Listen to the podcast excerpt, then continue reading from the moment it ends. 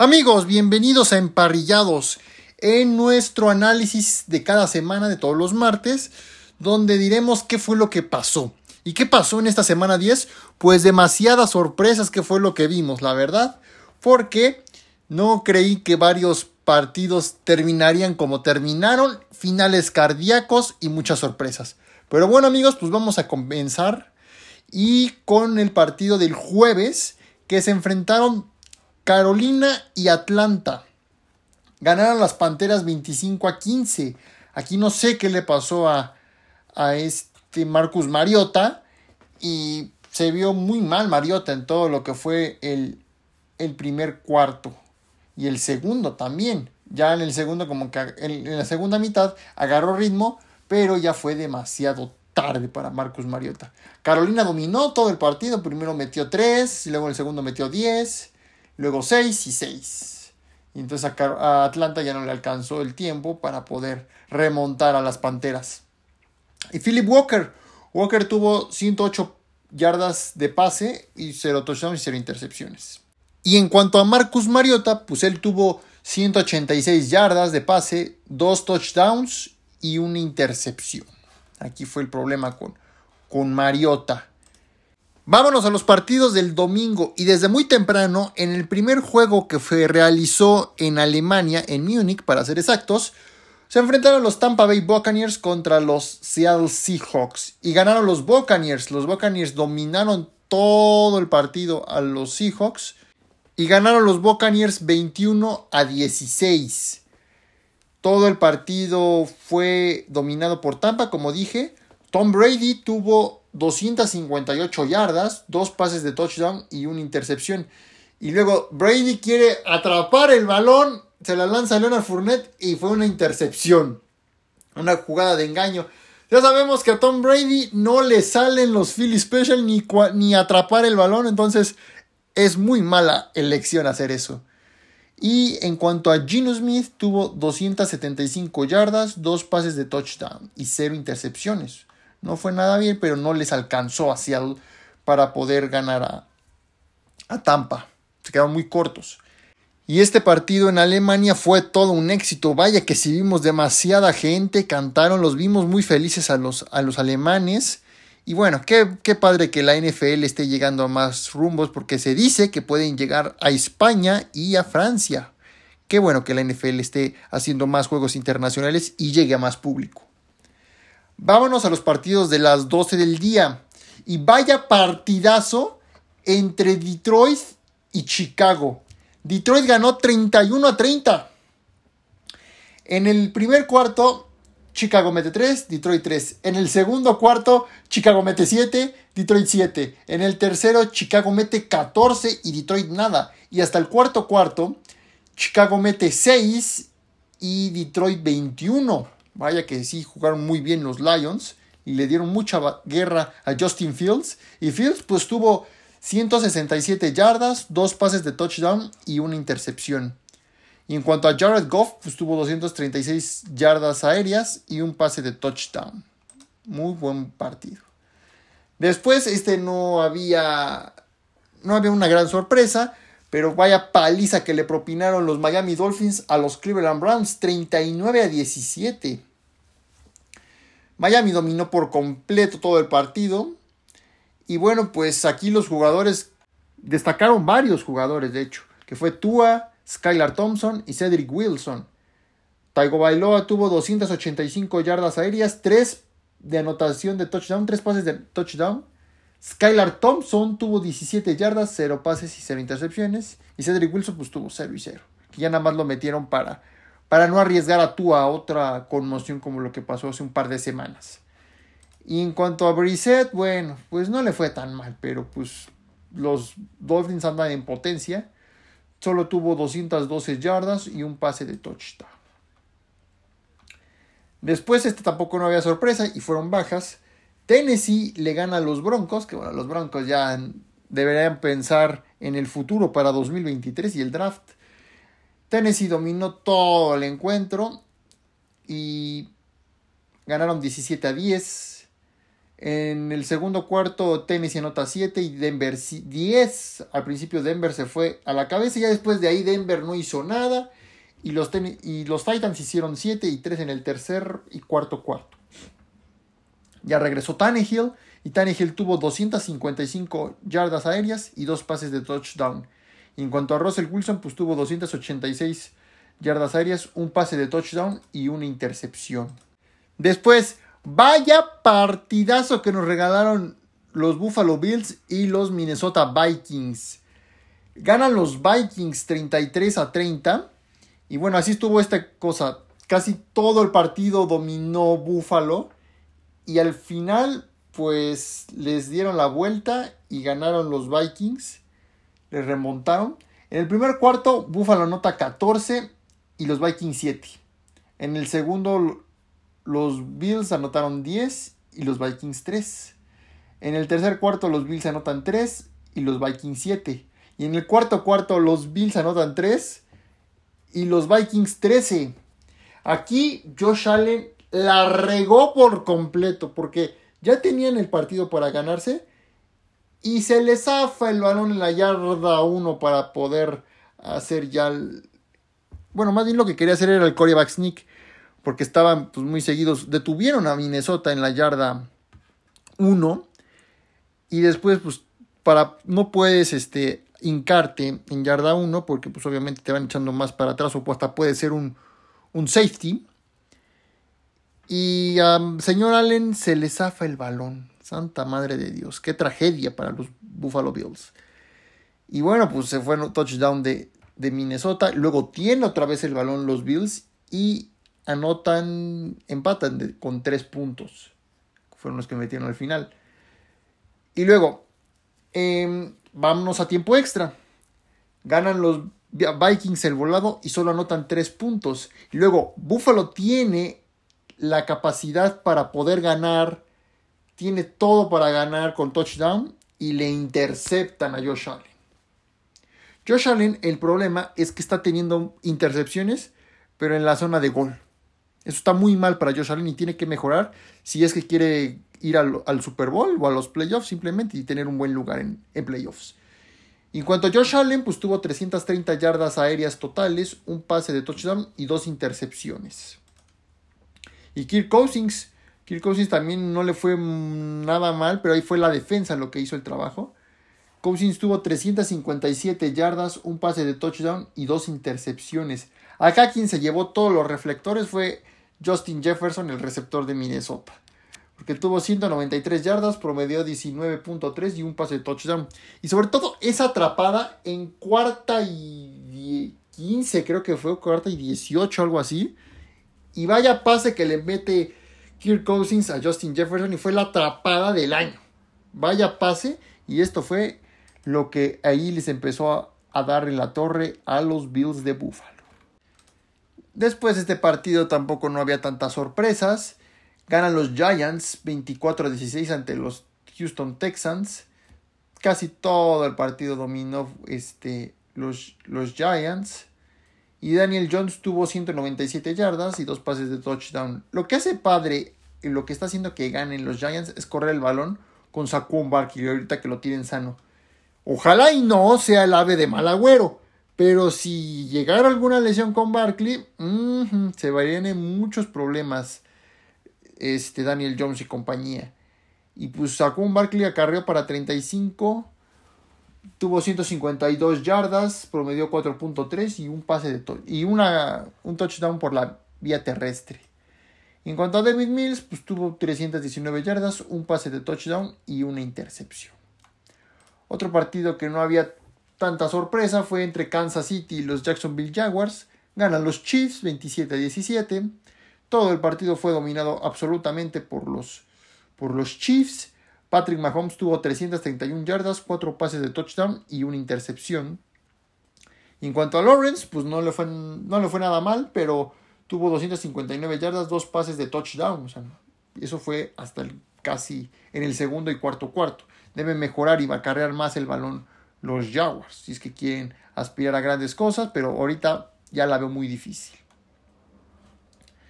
Después un duelo entre equipos que no están muy bien en la NFL, por así decirlo, para no insultar a ninguno de los fans ni, ni nada de eso, ni a su equipo, obviamente. Pero pues, ambos equipos están muy mal. Me refiero entre Pittsburgh Steelers y los Santos de Nueva Orleans. A veces Nueva Orleans juega bien con Dalton, a veces juegan pésimo y del asco. Pero en fin, ganan los Steelers 20 a 10. Y la mayoría del, partido fue dominado por, por Pittsburgh. Al principio iban 10 a 10, iban empatados y ya después la segunda mitad fue dominada absolutamente por Pittsburgh.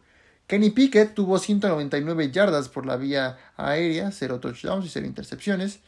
En cuanto a Andy Dalton, pues está muy mal este, este número y dato de Dalton, porque tuvo 174 yardas, un pase de touchdown y dos intercepciones. O sea, fue el doble.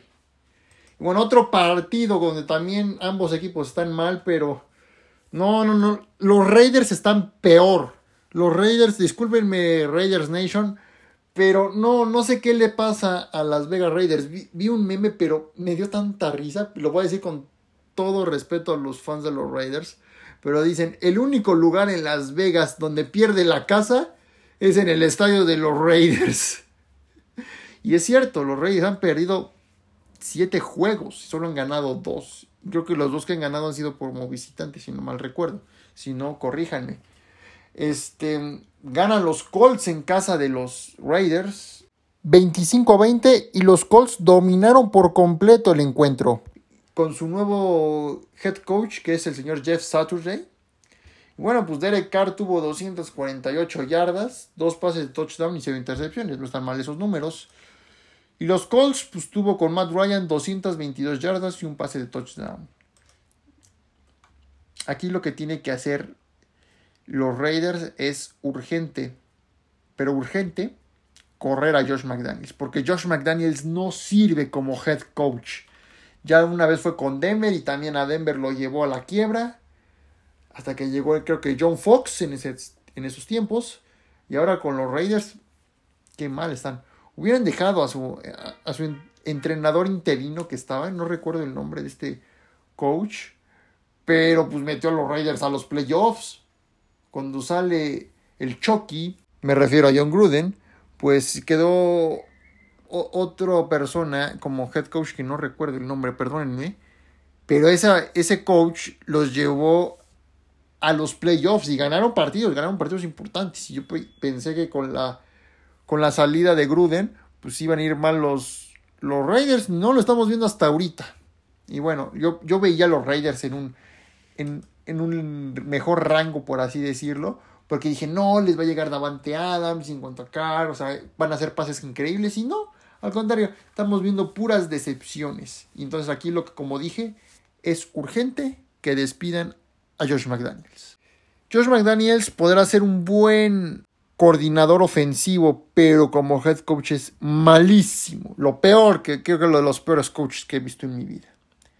Y bueno, este, también otro partido que pues también le está lloviendo sobre mojado y me refiero a los Rams. Los Rams están cada vez en un hoyo más profundo los Rams. No parece que son los Rams del año pasado que fueron los campeones de la NFL. Este año no van a llegar. No van a llegar los Los Ángeles Rams. Los Rams tienen 3 y 6. O sea, y luego al, más al rato hablaremos, pero se lesiona Cooper Cup. Eh. O sea, cada vez va a estar peor la cosa para Los Ángeles Rams. Y en ambas escuadras, tanto en Arizona como en los Rams, jugaron los corebacks suplentes de ambas escuadras. Y pues como dije, ganan los Cardinals 27 a 17. Y el coreback que estuvo con los Rams se llama John Woolforth y tuvo 212 yardas, un pase de touchdown y una intercepción. Luego entró Brian Perkins para ver qué tal cómo andaba y Perkins tuvo menos 3 yardas. Y Arizona con Colt McCoy tuvo 238 yardas y un pase de touchdown. Acá queremos ver qué pasa si en, para el partido del Estadio Azteca va a jugar Colt McCoy o Kyler Murray y eso lo sabremos conforme vayan pasando los días. Después en otro partidazo que nos regalaron Aaron Rodgers y compañía, Ganan los Green Bay Packers 31 a 28 a los Dallas Cowboys. Dallas nunca, siempre que ha ido al frente, pues gana el encuentro. Ahora le remontan a los Cowboys. Y bueno, en el primer cuarto nadie anota nada. En el segundo ambos anotan 14. En el tercer cuarto los Cowboys anotan 14. En el cuarto cuarto los Packers anotan 14 y esto obliga a tiempo extra. Y bueno, eh, quien gana el volado son los Cowboys. Y luego en una jugada donde podían patear y meter tres puntos, McCarthy decide jugársela y lo, los atrapan. Atrapan a, a Dak Prescott. Y ahí fue donde McCarthy hizo un coraje que donde el único partido que quería ganar McCarthy era contra Green Bay. Y no, parece que Rodgers siempre va a ser el amo de los Dallas Cowboys porque los últimos encuentros Rodgers y Green Bay se han llevado la victoria. Y bueno, Rodgers pues jugó muy bien, jugó mejor que las últimas semanas. No le había visto jugar así a Rodgers. Rodgers ha de decir, podré perder con quien sea, pero menos con los Cowboys. Rogers tuvo 224 yardas aéreas y 3 pases de touchdown. Y acá pues acarrearon mucho el balón. Y Aaron Jones tuvo 24 acarreos, promedió 5.8, tuvo 138 yardas de acarreo y uno de touchdown. Y en cuanto a Dak Prescott, pues acá está muy mal este número para Dak Prescott porque tuvo 265 yardas, 3 pases de touchdown y 2 intercepciones. Está muy mal esto para, para Dak y compañía. Y en el partido del jueves, del domingo por la noche, perdón, se enfrentaron los 49ers contra Los Ángeles Chargers y ganan los Niners 22 a 16. Un partido igual un poco peleado, pero la mayoría igual iban al, iban este, al tú por tú la primera mitad. En el primer cuarto los Chargers anotan 7, los Niners 3, en el segundo los Niners 7, los Chargers 9. O sea, al, principio iban parejos, pero siempre llevó ventaja a los Chargers. Y ya en la segunda mitad los Chargers no hicieron nada. Y en el tercer cuarto los Niners anotan 3 y en el cuarto cuarto 9. Jimmy G tuvo 240 yardas aéreas totales, 0 pases de intercepción y 0 touchdowns. Y luego entró Justin Herbert con los Chargers, obviamente. Herbert tuvo 196 yardas, un pase de touchdown y una intercepción. Y por último, en el Monday Night Football, ay, no quiero saber. Para los que me conocen, pues yo soy Águila de Filadelfia. Nos quitaron el invicto los Commanders y no creí que los Commanders fueran a dar esa pelea como la dieron. Y obviamente aquí Filadelfia cometió muchos errores, pero muchos. Y hubo una jugada donde el árbitro se le pasó por completo pero a Dallas Gorer lo agarran de la máscara y provoca un fumble. Ahí debió haber habido un, un pañuelo por sujetando de la máscara y no se les pasó y dan el, el fumble. Bueno, pues ni modo. Pero aquí, igual como dije, Filadelfia cometió errores porque también pudo haber ganado. Y bueno, Quest Watkins le lanza un pase de Jalen Hurts y se para y se le zafa el balón porque atrás estaba el defensivo de Washington. Santa madre de Dios. Y luego ya casi para terminar el partido, detienen a la, ofensiva de Washington y llega Graham y le pega a Taylor Heineke. Hazme el favor, o sea, ya llevas, eres un veterano ya de los, de los jugadores. Brandon Graham, que fue el que zafó el balón a Brady en el Super Bowl 52, le pega a Heineke y Heineke ya se había rendido. O sea, todavía pudo para ver sacar puntos y todo y no. Y, quedaron 5 segundos. Filadelfia trata de hacer las tocheras, no sale nada y al contrario les meten más puntos. Al principio iba dominando los, los Eagles, iban 14-7. Y luego en el segundo cuarto y tercer cuarto Filadelfia no anota nada y los Commanders anotan 13 y 3. Y en el cuarto cuarto Filadelfia anota 7 y los Commanders 9. Y bueno, Jalen Hurts pues tuvo 175 yardas, dos pases de touchdown y una intercepción. Y en cuanto a Heineke, Heineke tuvo 211 yardas aéreas y una intercepción, cero pases de touchdown. Aquí lo que hicieron fue, se le acabaron un montón al reloj los Commanders y corrieron mucho el balón, les corrieron el balón. Y ese es el problema con Filadelfia, que ellos no están corriendo tanto el balón y ese fue uno de los problemas porque empezaron a lanzar, a lanzar y no. Ahí fue donde les empezaron a adivinar las jugadas. Y también deben parar el, el ataque terrestre del contrario. Porque así fue como les dieron en la torre y les quitaron el invicto. Y bueno, queridos amigos, pues este fue el análisis de la semana 10. Ahora vamos a pasar a las noticias tras lo sucedido en esta semana. Y bueno, pues lo que no me gusta decir, las lesiones. Y, eh, y el ala cerrada de los Cardinals y ex ala cerrada de las Águilas de Filadelfia, Zach Ertz, se perderá el resto de la temporada por una lesión en la rodilla. Ay, a santa madre de Dios por Sackers, porque yo lo quería ver jugar en el estadio Azteca, pero no, se va a perder el partido en el Azteca. Después el cornerback de los Packers, Eric Stokes, se perderá el resto de la temporada por una lesión en la rodilla y en el tobillo, santa madre, pobre, pobre, pobre. Y también se dice que Cooper Cup podría perder el resto de la temporada porque va a entrar a cirugía y sufrió una lesión que es del tobillo. Entonces veremos qué es lo que pasa más adelante, si regresa o no Cooper Cup. Y en cuanto a otras noticias, para quienes asistan al partido de, México en el, en el Estadio Azteca, pues va a haber una pequeña sorpresa que la dieron a conocer el día de hoy. El grupo Firme estará como show de medio tiempo en el partido. Firme se estará presentando en la cancha del Coloso de Santa Úrsula Cuapa pues es la primera vez que se verá un show de medio tiempo en un partido internacional. Se ha habido shows así pequeñitos. Yo recuerdo que cuando yo fui a ver a los Pats y a los Raiders en 2017, había ocurrido la tragedia del sismo. Y quien estuvo fue la perrita Frida, estuvieron varios rescatistas ahí. Y nada más, hicieron acto de presencia y, y un reconocimiento a estos héroes de aquella tragedia. Y ahora pues va a haber un show de medio tiempo, no sabremos cuánto vaya a durar, si lo mismo que, el del Super Bowl o no, o dure un poco menos, como los que luego hacen en Thanksgiving. Y regresando a las lesiones, Shaquille Leonard de los Indianapolis Colts se perderá el resto de la temporada por una lesión que entrará a cirugía. Mm, no, no, no es lo que no me gusta ver de, de la liga, lesiones y lesiones, pero bueno. Veremos qué es lo que sucede más adelante. Esperemos que ya no haya tantas lesiones para poder ver hacia los equipos completos y competir al 100%. Pues así es, queridos amigos, estas fueron las noticias de esta semana. Ahora vámonos a los rankings de equipos y ahora a partir de esta semana diré cómo queda el escenario para los playoffs.